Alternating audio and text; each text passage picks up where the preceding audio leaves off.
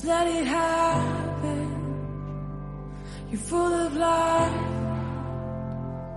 and full of passion. That's how we made you. Just let it happen. You're full of life now. Full of passion. That's how we made you. Just let it happen.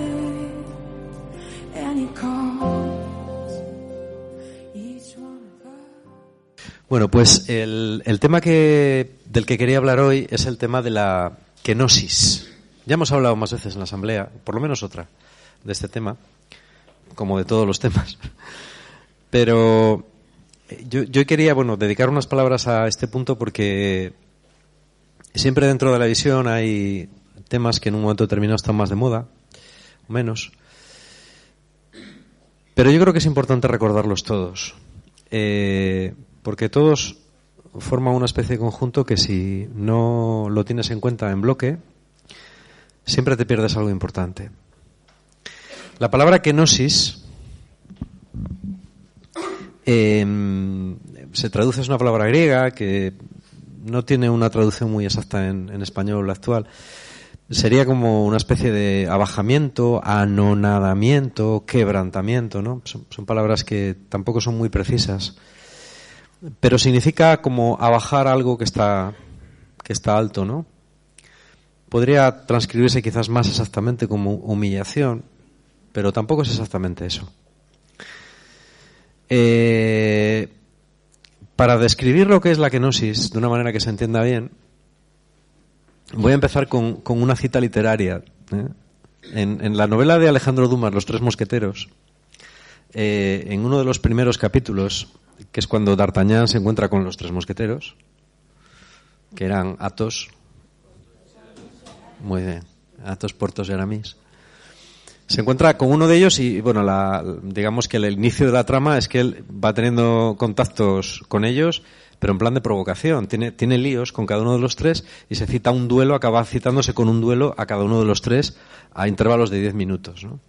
Entonces, cuando se encuentra con Portos, en Portos estrena ese día un Taalí, el tahalí es, una especie de, banda que se llevaba para sujetar la espada. Una especie de correa que la llevabas por aquí cogida y con ella sujetabas la espada. Eh, normalmente eran de cuero, pero los había muy bonitos, los había bordados, ¿no? de lujo, que eran como una especie de, parte de, del atuendo muy lujoso y muy bonito.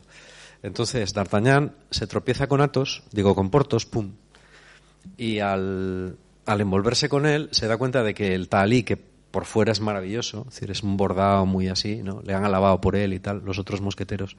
Se da cuenta de que no, de que por dentro es, es, de pacotilla, está mal, mal hecho y tal, ¿no?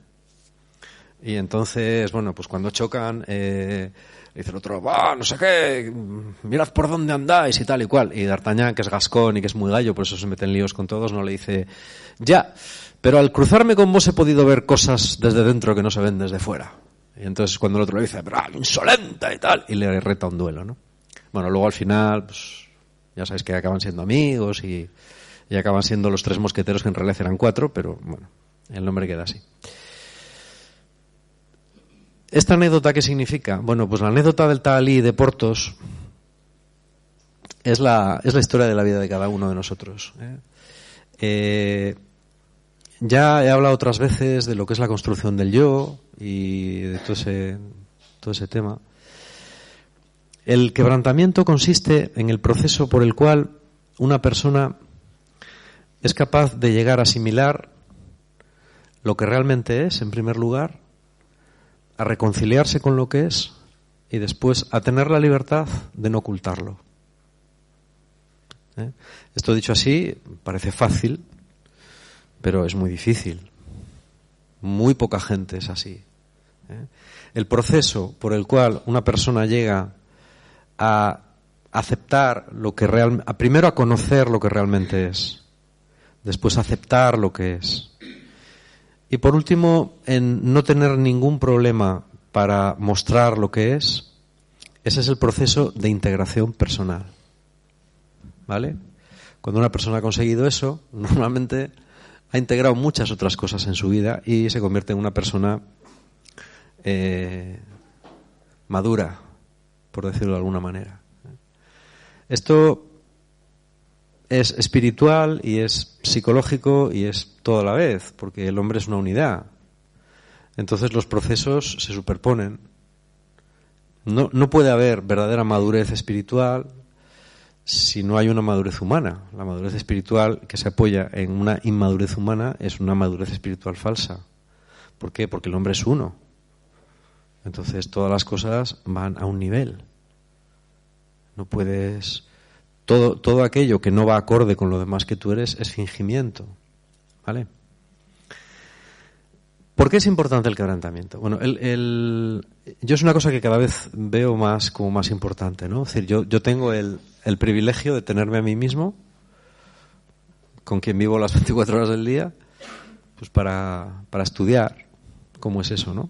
Entonces me estudio a mí, conmigo ya tengo bastante, pero quiero decir que no me haría falta nadie más. Pero bueno, luego pues si eres aficionado a leer y, hablas con bastante gente y, hablas con un cierto grado de intimidad con bastante gente con bastante frecuencia, pues entonces te vas dando cuenta de que de que son otras oportunidades para entender cómo funciona el asunto, ¿no? Porque te das cuenta de que las personas somos muy parecidas y muy diferentes en algunas cosas somos muy diferentes, pero en otras somos muy parecidas. Y este es un aspecto en el que somos muy parecidas. Entonces, fácilmente eh, puedes extraer tus propias conclusiones. ¿eh? Eh, yo lo que creo es que generalmente este es el mayor problema que tiene todo el mundo. En el momento en el que consigues una especie de unificación entre, entre lo que quieres ser y una aceptación entre lo que eres, ahí alcanzas un equilibrio que es la paz. ¿Eh? La, gente que alcanza la paz no es que sea más lista ni más perfecta que los que no la alcanzan, es que es gente más integrada. Y ya está. Eh, hay gente que no lo consigue, la mayor parte de la gente yo creo que no lo consigue nunca, pero hay gente que sí. Hay gente que lo consigue a niveles, bueno, aceptables y hay gente que lo consigue a niveles maravillosos. Esas personas son personas especiales yo creo que son las personas más especiales del mundo y las personas que merecen más la pena del mundo. Mm, por lo menos a estas alturas de mi vida, eh, a mí es la gente que me interesa más. Quiero decir que sí que hay personas que puedes admirar porque tienen otros talentos, otros dones, ¿no? Gente que sabe muchas cosas. Hay gente que es muy brillante, muy creativa. Pero al final te das cuenta de que lo realmente admirable en alguien es cuando ha conseguido esa integración. Eh, por otro lado, es una realidad que es, es, muy interesante, ¿no? Porque eh, te das cuenta de que desde hace muchísimo tiempo eh, los seres humanos saben esto, ¿vale? Es decir, em, y que además es un conocimiento universal. Es decir, tú puedes encontrarte textos del, de la literatura clásica china, donde ya te están hablando básicamente de esto. Y si lo lees, lo entiendes perfectamente. O de la India. ¿eh? O de, del cristianismo, o del judaísmo, o de, lo, de lo que sea. Es, es, es, un, es, una verdad que la ves, la ves, aparece continuamente. Y te das cuenta de que es una intuición, ¿no? Una intuición que los hombres eh, han tenido eh, siempre y que se manifiesta sobre todo en las grandes tradiciones religiosas, pero también en otras. ¿eh? Entonces, ¿qué significa esto? Bueno, pues significa que es algo importante. Significa que es algo importante, algo que a lo que estamos llamados todos. Yo creo que los cristianos especialmente. ¿eh? Yo creo que cuando uno lee el Evangelio con estos ojos, primero se da cuenta de una cosa, y es que Jesús era una persona así. O sea, cuando tú vas viendo lo poco que sabemos del Jesús histórico, ¿no? Que era una persona así, una persona integrada, una persona que es lo que es, que es perfectamente consciente de lo que es y que vive lo que vive, todas sus emociones, ¿no? incluso las emociones negativas, las vive de una manera integrada, sin problemas. ¿Vale? En ese aspecto es un ejemplo. Y yo creo que es algo que tenemos que tener muy en cuenta. ¿no? A mí me preocupa mucho, lo estaba pensando en la oración, eh, me preocupan mucho las, los tipos de espiritualidad o los tipos de oración que no fomentan esta realidad.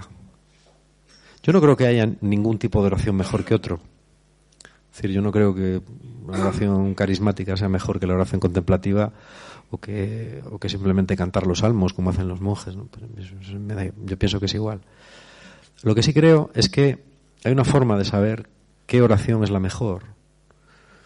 Es la que antes facilita en ti este proceso. Si hay una oración que facilita rápido o una práctica de meditación o de lo que sea que, facilita en ti este proceso, esa es la mejor, la, adecuada para ti. Porque de otra cosa de la que me doy cuenta es de que puedes pasarte la vida orando y no avanzar en este aspecto. Y eso es un poco, mm, voy a emplear la palabra acojonante, ¿no? O sea, quiere decir que da, un poco de miedo. Porque claro, te dedicas la vida entera ahora a tener una vida religiosa y no avanzas en esto, y ahí no sé, algo ha fallado. Es como si estás toda la vida en régimen y no adelgazas. Pues, ¿qué pasa, no? ¿Qué has hecho mal? ¿Eh? Bueno, este es un punto muy importante. Yo creo que esto va por pasos. Normalmente en las, en las personas yo creo que esto va por pasos. El primer paso es eh, el de poder aceptar lo que uno es. Y el de poder aceptar lo que uno es con toda la historia de uno. ¿Eh? Eh, todos en nuestra historia tenemos cosas de las que nos avergonzamos profundamente y cosas que nos han herido profundamente. Hay gente que por demás, pero no se libra nadie. Yo por lo menos en mi vida he conocido gente que ha tenido bastante suerte y he tenido gente que ha tenido muy mala suerte, pero nunca he conocido a nadie que se librara del todo. Lo que sí he conocido es gente que es consciente de lo que, de lo que vivió y gente que no. ¿eh? Hay personas eh, que es. Eh, ahora estoy leyendo un, libro de una, de una psicóloga madrileña que es muy famosa que habla del sufrimiento y tal. Me está gustando mucho. Es un libro. Me está gustando mucho porque me parece que es una tía que habla habla sobre todo de experiencia clínica, ¿no? Que es lo más interesante. Por las teorías, bueno, ya te las sabes más o menos. Pero cuando una persona te habla de su experiencia clínica, yo quedé con una persona que le pasaba esto, esto, esto, esto. Entonces hablamos de esto, esto y pasó esto, esto. Eso, Amigo, eso es respetable, porque eso es la vida, eso es práctica. ¿eh? Y, y es muy, muy interesante. Ya dice, hay gente con la que en una sesión, en la primera sesión, ya llegas a este punto. Quizá porque lo traen trabajado. Dice, pero hay otra gente que puede tardar un año.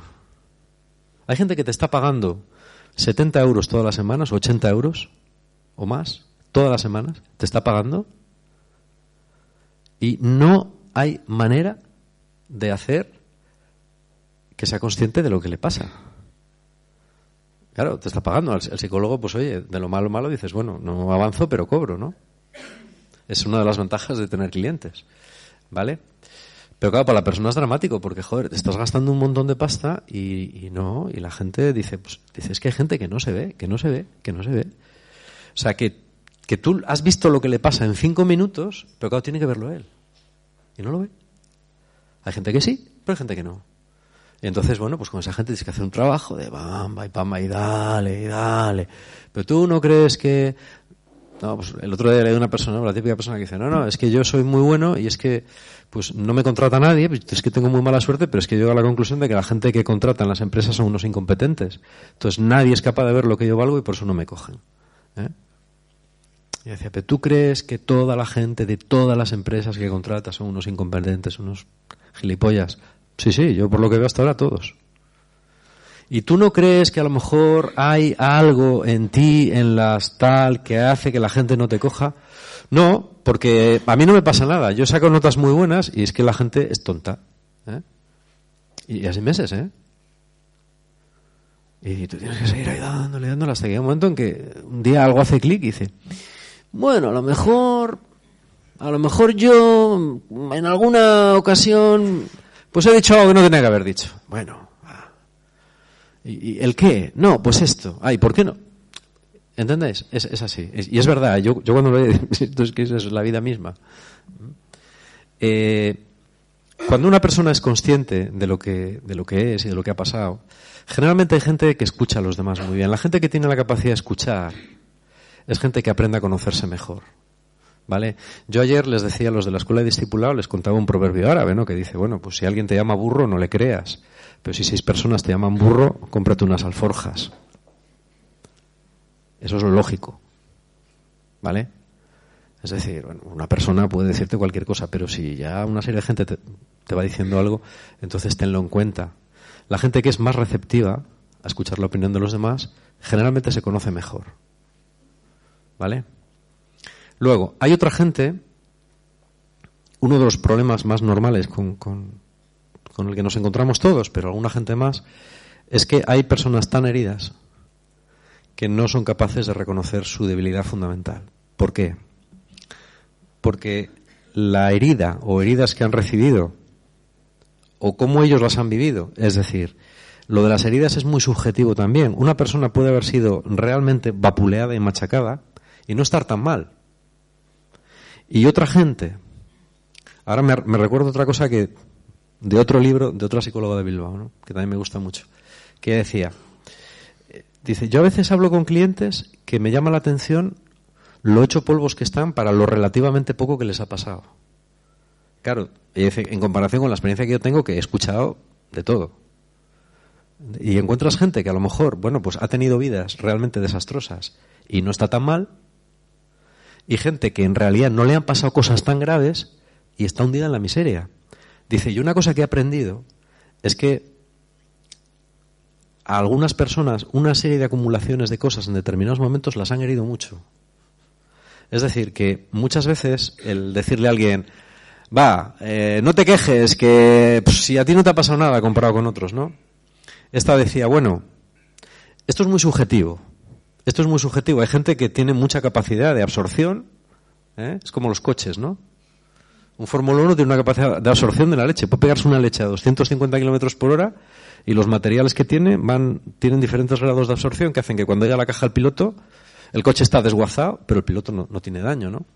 Claro, hay otros coches que mm, se pegan un leñazo a 60 por hora y quedan hechos polvo las personas somos como los coches, no tenemos la misma absorción. Entonces, el daño producido a veces no es, no está relacionado directamente con el grado de, de, lo que recibimos. O sea, por eso hay que tener también respeto, ¿eh? y no decir, ah, tú te quejas de, te quejas de vicio. Ah, ¿Vale? Esto es una cosa que también es importante. El caso es que hay gente que está muy, muy tocada. Entonces, normalmente la gente muy tocada, si no ha tenido la oportunidad de trabajar su, su trauma, o sus traumas, sus dificultades bien, lo que ha hecho ha sido crear una especie de, caparazón alrededor, ¿eh? cada vez mayor, que cada persona lo hace de una manera. Cada persona lo hace de una manera. Yo sé que hay gente que lo hace engordando, por ejemplo. Hay otra gente que lo hace versionando, versiona su vida. Entonces, cuando tú hablas con ellos, ellos te cuentan una versión de su vida. No, mi marido me dejó, pero es que mi marido me dejó porque una golfa le, engañó, ¿eh? Y, él no tuvo ninguna culpa, fue otra que le, con sus malas artes le engañó, ¿no? Entonces la, culpa la tiene la otra, la otra había que matarla, pero mi marido en el fondo, el fondo es que le engañaron, ¿no? Es que es él no, no, porque mi marido a mí me quiere, realmente a quien quieres a mí, la otra es que le engañó, ¿eh? Y hacen una versión de eso. Y llega un momento en el que la versión te la crees. Una vez que una persona hace una versión y se apoya sobre ella, es muy difícil tirársela, porque si se la tiras, le tiras su vida entera. Y hay gente que le duele tanto que no te deja tocar eso. Y son los peores casos. Porque es como, como el, el hueso mal cicatrizado que deberías lijar todo el calcio ahí que sea tal, y operar y, dejarlo en condiciones. Pero amigo, duele mucho. Duele mucho porque, porque esa herida pues ha curado mal y esa persona ha hecho un constructo ahí y no permite que se lo toques porque le duele un huevo. ¿eh? Pero claro, es que si no se lo tocas no puede curar. Y hay veces que no lo puedes tocar, ¿eh? Hay veces, hay gente a la que tienes que dejarla porque te das cuenta de que la, construcción que ha hecho alrededor de esa herida es tan grande que, tendrías que abrirla en canal, ¿no? Para, curar eso y a lo mejor ya, pues según la edad que tenga, pues no merece la pena. Eh, tienes que ayudarla a que lo lleve, pues como mejor pueda. Pero, pero nunca va a tener un potencial de crecimiento. ¿Por qué? Pues porque la base está mal puesta.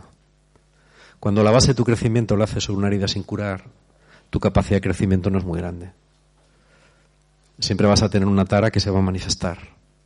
Si no es en un sitio, va a ser en otro sitio. ¿Vale? La, la kenosis o el quebrantamiento es la capacidad de reconocer eso. Es decir, bueno, la capacidad de reconocer, no pasa nada, es, en mi vida esto es lo que hay. Y está bien. Que me maltrataron, que no sé qué, que tal, que cual.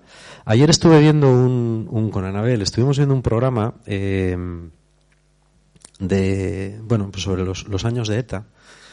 Eh, y me llamó muchísimo la atención el, el entrevistador iba entrevistando a, a gente de ETA, eh, bueno, que está fuera, ¿no? Sobre todo en los primeros tiempos.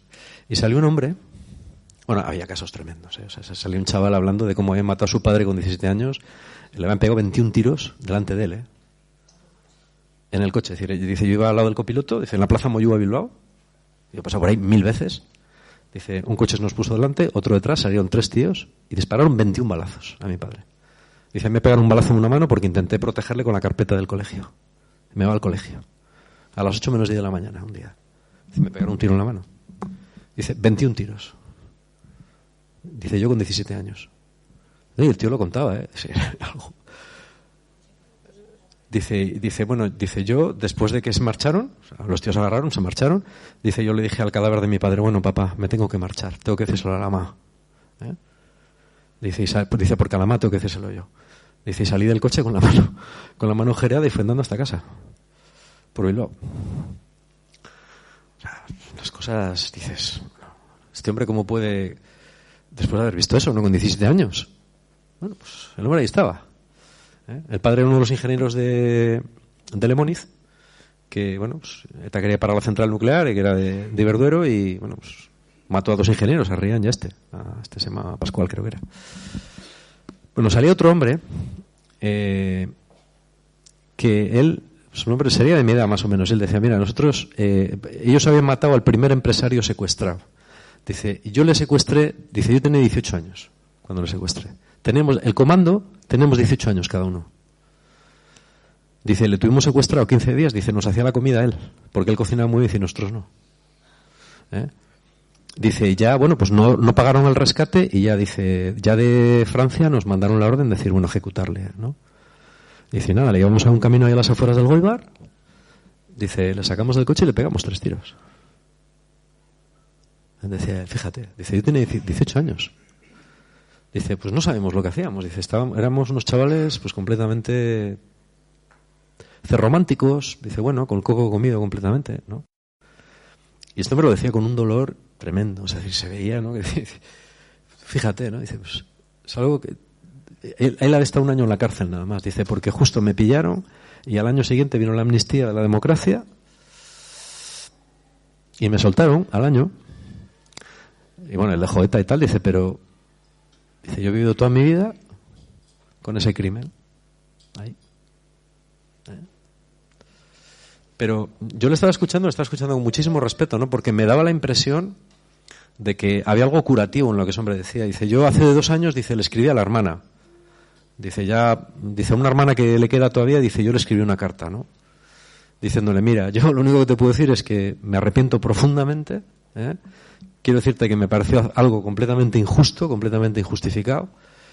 Sé que no tengo perdón, no te pido que me perdones, pero yo quiero decirte que, por lo menos para que lo sepas, que yo he vivido toda la vida con esto y que, y que ¿eh? yo digo, mira, yo pensaba, este es un buen ejemplo de quebrantamiento, ¿no? Después de haber hecho una muy gorda, ¿eh? Matar a un hombre a sangre fría, a un hombre inocente. Pero el camino, ese es el camino de la sanidad. Hay otros etarras que no pueden, no pueden.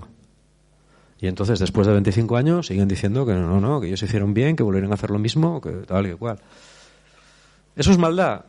Puede ser maldad, pero también puede ser incapacidad de. Porque reconocer que te has equivocado supone cargar con un dolor y con una culpa que a lo mejor no puedes. A lo mejor es demasiado, a lo mejor es demasiado para ti, no puedes. Tienes que decir, no, no, es que yo hice bien, porque la lucha armada lo hice por la patria, y nada, yo hice bien y mira, pues, pues una guerra y tal, ¿no? Sigues con tu película ahí. No vas a crecer ni vas a sanar, claro, pero sigues así. ¿Vale? Bueno, pues esto es importante. ¿no? Es decir, el primer paso es reconocer lo que hay. Lo que hay a veces es muy duro, pero hay que reconocerlo, hay que confesarlo. Cuando lo reconoces y cuando lo confiesas, entonces ya hay una primera posibilidad de que pueda darse el proceso de, de curación y, y, y, de asimilación de lo que ha sido tu vida. Tu vida ha estado bien con lo que ha sido. Incluso con un crimen como este. Este hombre tiene derecho a vivir y tiene derecho a, a mí, por ejemplo, ayer me edificaba. yo me fijo mucho en la cara de la gente. La cara de la gente me dice mucho, ¿no? Y la cara de este hombre transmite algo positivo. O sea, por un lado decías, este hombre, lo que, las vueltas que le habrá dado a esto en su vida, ¿no? Esa es su penitencia. Esa es su penitencia. Pero ha cerrado bien el, asunto. ¿eh? Tendrá que cargar con eso hasta que se muera. Es la penitencia por su crimen. Pero lo ha cerrado bien. Lo ha cerrado bien. ¿Vale? ¿Qué pasó? Entonces yo creo que ese es el primer paso. Los que a lo mejor hemos tenido más suerte no hemos matado a nadie, ni hemos hecho así nada tan grave, ni nos han hecho nada tan grave. Otro lado sería ver el de las víctimas del terrorismo, ¿eh? como por eso también tiene su parte, que arreglar y que solucionar. ¿eh? Yo vi hace poco también una, una imagen que me impresionó profundamente, una imagen de Maite Pagazartundúa, eh, creo que era con el asesino, o sea, eh, con el asesino de su marido, no, de su marido. Ahí los dos. ¿Eh? Y él, él dice, mira, yo, pues bueno, él también se ha arrepentido, pasó 25 años en la cárcel, y los dos allí codo con codo, ¿no? Dice, joder, esto es un lugar sagrado, ¿eh? Esto... Esto parece fácil, pero me cago en 10. Me cago en 10. Poder estar codo con codo con, el que ha matado a tu marido, que le pegó dos tiros en la cabeza. Pero dices, bueno, pero por otro lado, qué grande también, ¿no? Que, que, no sé, de ahí tiene que salir algo muy bueno, ¿no? Muy positivo, porque es que eso es muy fuerte, muy fuerte, muy fuerte. Esa capacidad de perdón, esa capacidad de decir, bueno, mira, ¿eh? esta es la primera clave, como digo, reconocer, ¿no? Después, yo creo que es importante eh, ir trabajando en la aceptación de lo que hay. Una vez que lo has reconocido, eh, no esconderlo, vivir con ello y darte cuenta de que al final el valor que tienes, ¿quién tiene más valor? ¿no? Es decir, ¿Este hombre, el asesino de, de ETA, por ejemplo, tiene menos valor que otra persona? Yo creo que no. Yo creo que no. Yo creo que es verdad que Dios hace nuevas todas las cosas, ¿no? Hasta eso, pues hasta eso seguramente sí. Pero es importante reconocerlo. No tener miedo. No tener miedo. Las cosas, eh, un poco para terminar con, con esto, ¿no? Yo, yo quería decir que eh, la solución a la mayor parte de los problemas, yo lo veo cada vez más claro, es el cultivo de la interioridad. ¿eh? Las cosas, digamos, como que tienen dos partes, ¿no? Hay una parte que es lo que vemos, ¿no? Los valores, las cosas que vemos, pero luego hay la parte, la parte profunda es otra y hay que aprender a verla. Es como cuando ves a la gente que está nadando, pero los ves por debajo, ¿no? Por la piscina ves a la gente arriba. Es otra perspectiva. La interioridad es la verdad. Cuando tú entras en ti mismo, en ti mismo hay una parte, yo creo que en todo hombre hay una parte, eh, a no ser que le hayas echado a patadas, y hay gente que quizás lo ha hecho, ¿no? Pero hay, yo creo que hay una parte en la que está el Espíritu Santo, ¿vale? Y en la medida en la que cultivas la interioridad y te metes dentro de ti, cuando digo que te metes dentro, no, digo dar, darte vueltas al ombligo, eh, ni pensar mucho. No, no, no, no, no es nada de pensar ni darle vueltas, hay vueltas y vueltas. Pensar a veces es inútil. Pero es intentar profundizar y conectar con tu, con tu yo profundo, ¿no? Con, con el Espíritu Santo que mora en tu interior. Yo creo que ahí se produce esa reconciliación, porque entras en una dimensión de las cosas, esto puede sonar muy místico, pero yo, cada vez estoy más convencido que es muy real. Entras en una dimensión de las cosas que es diferente. ¿Eh? Las cosas eh, tienen una apariencia, pero esa apariencia es falsa. Hay una realidad que es la realidad profunda, ¿no? Que es la que hay que encontrar. Empezar por el quebrantamiento nos ayuda a ir entrando poco a poco en esa realidad. La oración tiene que llevarnos a esa realidad, que es una realidad profunda en la cual las cosas que son importantes o que parecen importantes en realidad no lo son, ¿no? Jesús ya está en esa realidad cuando puede enfrentarse a Pilatos, ¿no? Y, cuando dice Pilato, ah, háblame, que yo puedo matarte si quiero y tal, y Jesús le dice, no, tú no podrías si no te hubieran dado poder de lo alto. Yo estoy viendo las cosas de otra manera, como las ves tú. Tú crees que eres el gobernador y que todo está en tus manos y que tú decides, pero no es así. Las cosas funcionan de otra manera que tú no ves. O que le permite simplemente a Herodes ni dirigirle la palabra. Pero este tío es que no merece la pena ni que le hable. está. No, pero es que, es que te puede salvar. Pero, no, pero es que las cosas no son así. Las cosas van, son de otra manera. Vosotros no las veis, pero es que son de otra manera. O padre, perdonarles porque no saben lo que hacen. Ojo. Esa es la más fuerte, ¿no? Es decir, es verlo de una manera que dices, las cosas no son lo que parecen, son otra cosa. ¿Vale? Bueno, yo creo que ese es el objetivo. Y yo creo que pues si consigues eso, consigues consigues muchas cosas de golpe. ¿Eh? Yo creo que los santos no es que sean santos en el sentido que no tengan fallos, sino que es gente que vive en otra onda captan otra onda de radio distinta a la de los demás y entonces pueden vivir una cosa diferente, ¿no?